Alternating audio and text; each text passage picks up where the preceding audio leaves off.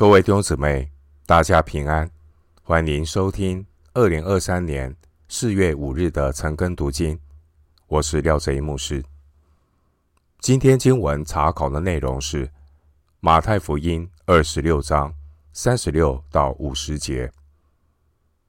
马太福音二十六章三十六到五十节内容是耶稣在客西马尼园的祷告以及被捉拿。首先，我们来看马太福音二十六章三十六到四十六节。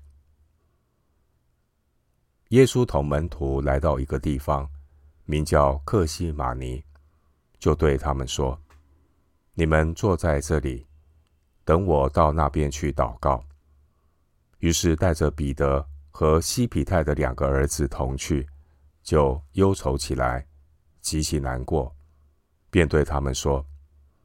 我心里甚是忧伤，几乎要死。你们在这里等候，和我一同警醒。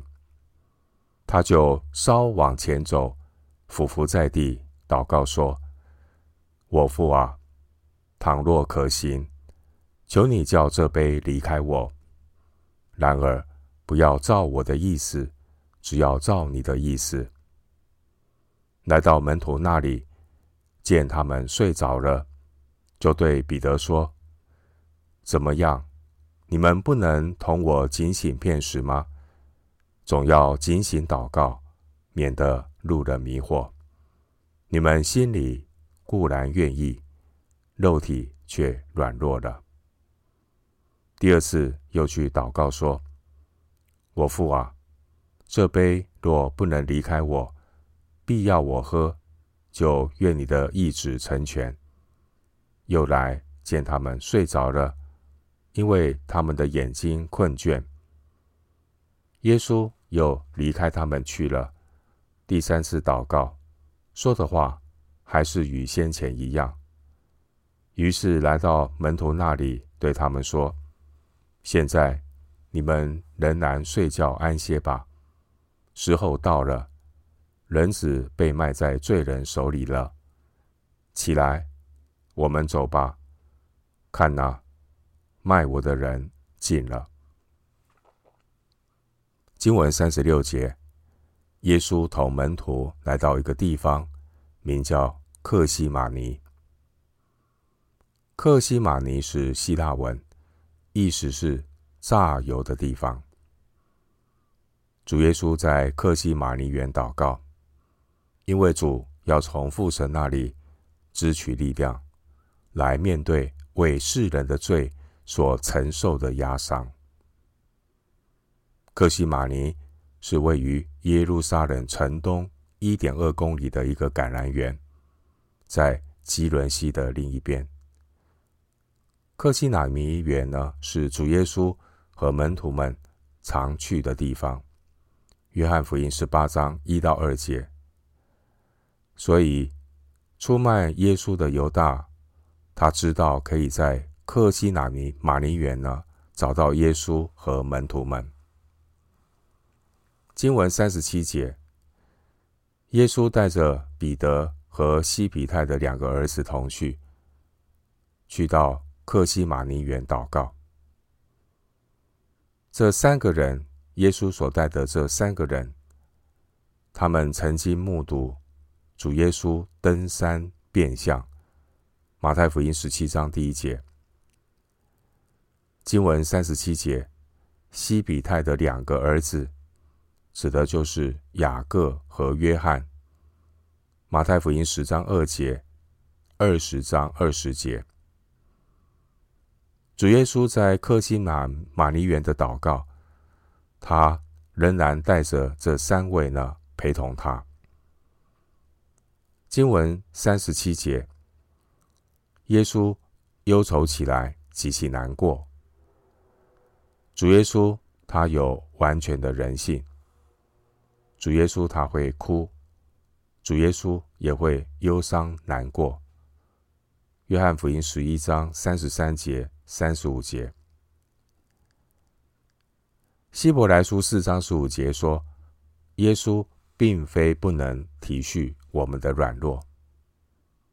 主耶稣当时候他所忧伤难过的，并不是因为主耶稣怕死，而是因为主耶稣他站在人子的地位上，他背负着世人罪在的重担，全人类罪的重担都压在主耶稣的身上。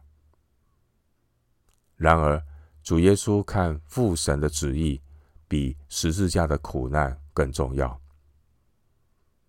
主耶稣他愿意忍受十字架的苦难，祈求父神来帮助他成就神的旨意。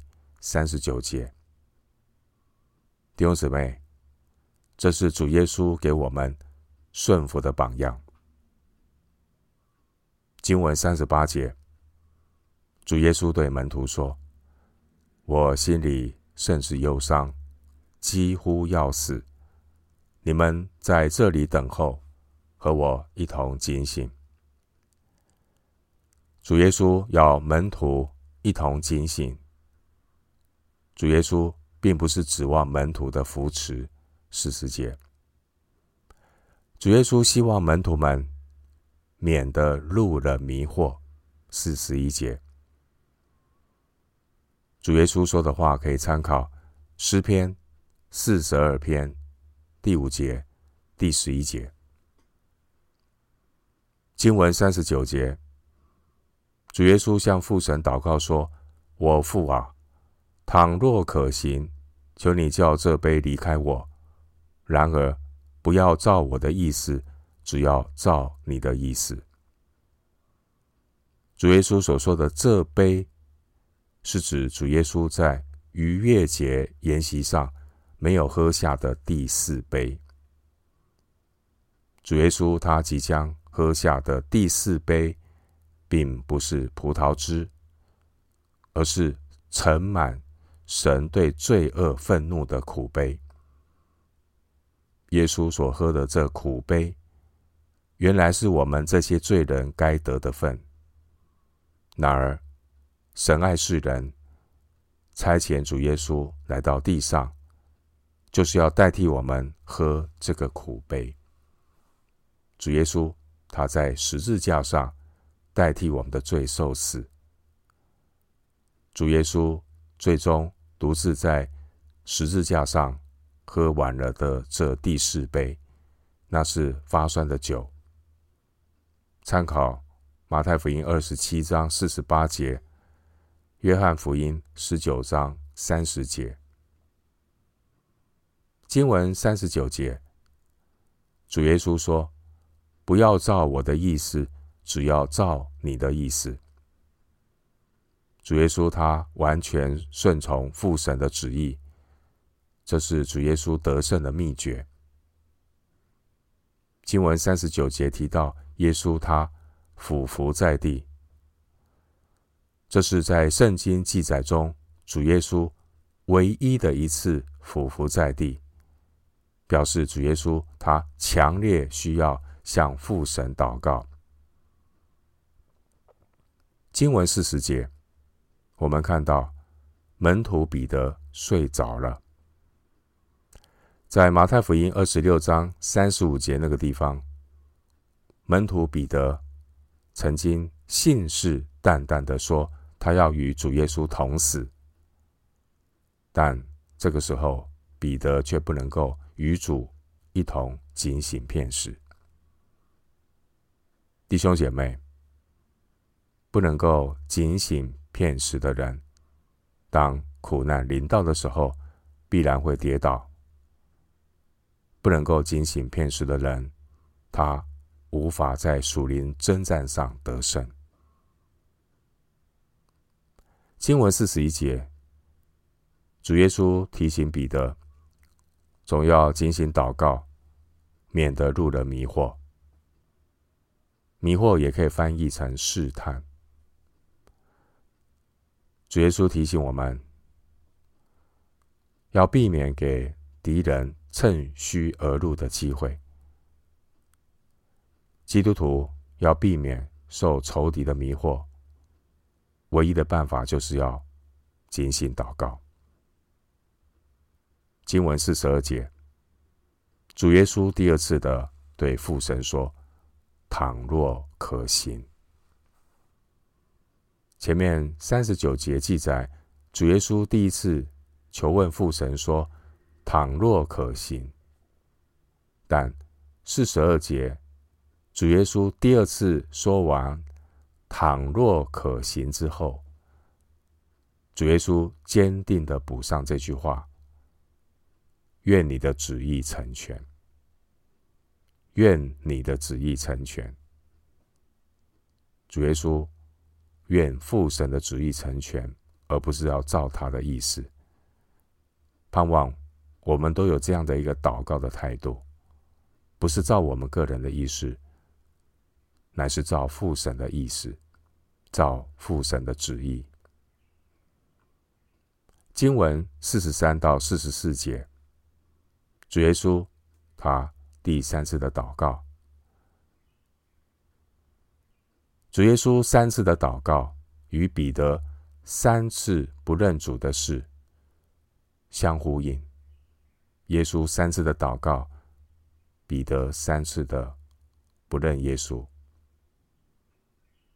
这些门徒们在关键的时刻没有警醒，结果呢，都软弱跌倒，因为门徒们没有与主耶稣一同警醒祷告。经文四十四节，主耶稣第三次祷告。主耶稣祷告所说的话还是一样，弟兄姐妹，主耶稣在面对十字架苦难的时候，给我们榜样。主耶稣给我们的榜样就是要恒切祷告，不要灰心，要不住的祷告，直到得着从神而来的力量。我们在祷告上太容易灰心，太容易放弃。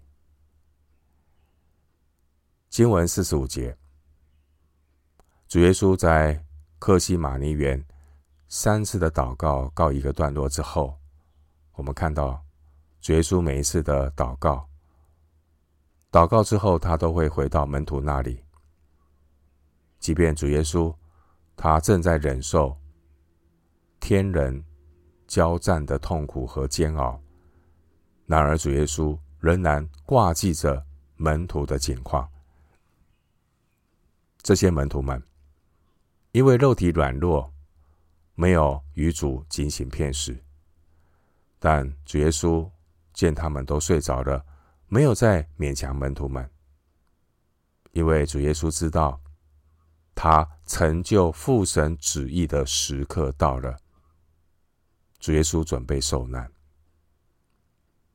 主耶稣预备要面对十字架的苦难。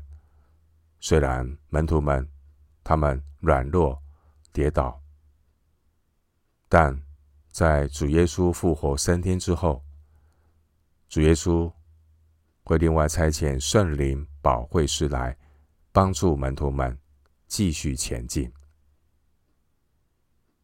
经文四十六节。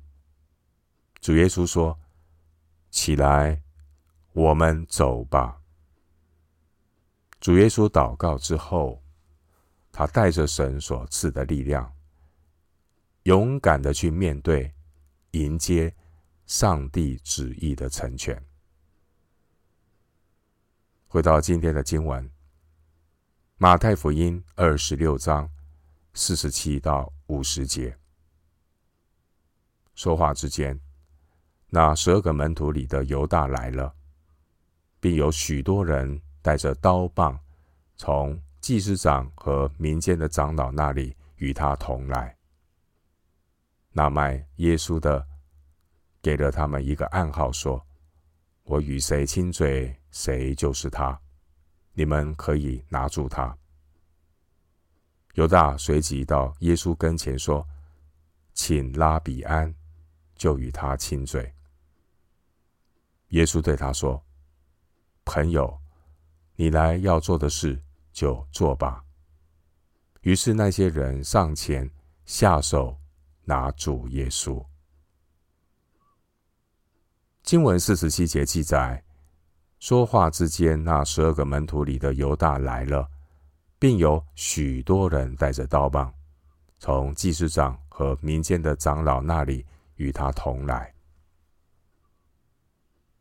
四十七节，我们看到有许多人一同和出卖主的犹大来捉捕耶稣。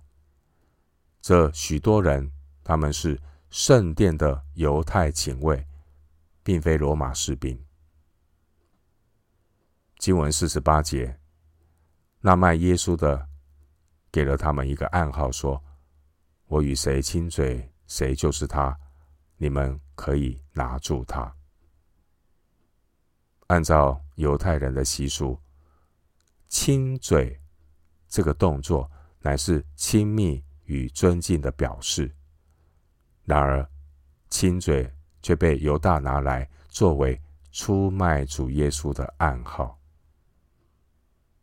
当时候天黑人多，要捉捕耶稣的人，必须从犹大那里得到一个暗号，他们才能够。确保抓住的是主耶稣。有哪个仇敌比这个虚伪的犹大更令人可憎？他以亲吻基督来背叛基督。经文四十九节，犹大随即到耶稣跟前说：“请拉比安，就与他亲嘴。”犹大再次称主耶稣为拉比，而这是彰显人性败坏最黑暗的时刻。这也是表明神爱世人最伟大的时刻。经文五十节，耶稣对他说：“朋友，你来要做的事就做吧。”于是那些人上前下手。拿住耶稣，主耶稣面临犹大的出卖，众人的抓捕，主耶稣却仍然称呼犹大为朋友。我们从主耶稣的口中完全找不到一句苦毒的话，正如彼得前书二章二十三节所说的。彼得前书二章二十三节，他被骂不还口，受害不说威吓的话，只将自己交托那按公义审判人的主。主耶稣他甘愿受害，为要成就神的旨意。是主耶稣他主动将他自己给了我们。成为我们的代罪羔羊，主耶稣基督，他顺服父神的旨意，以至于死。若不是基督耶稣主动的牺牲，是没有任何的仇敌可以胜过主耶稣的。只要主耶稣一声令下，十二营的天使就要来为万王之王。耶稣效力。主耶稣被卖的那个晚上，这些门徒们都离开主耶稣，逃走了。那些放下自己一切来跟随主耶稣基督的人，现在却都四散逃走。他们被惧怕所捆绑。以至于必须从基督的身边逃走，而这也将是他们一生刻骨铭心的记忆。日后，他们才知道，能够跟随主耶稣，并不是自己的热心，而是主的恩典。最后，我们来看一节经文。哥林多后书十三章第四节。哥林多后书十三章第四节，他因软弱被钉在十字架上，却因神的大能仍然活着。我们也是这样同他软弱，但因神向你们所显的大能，也必与他同活。我们今天经文查考就进行到这里，愿主的恩惠平安与你同在。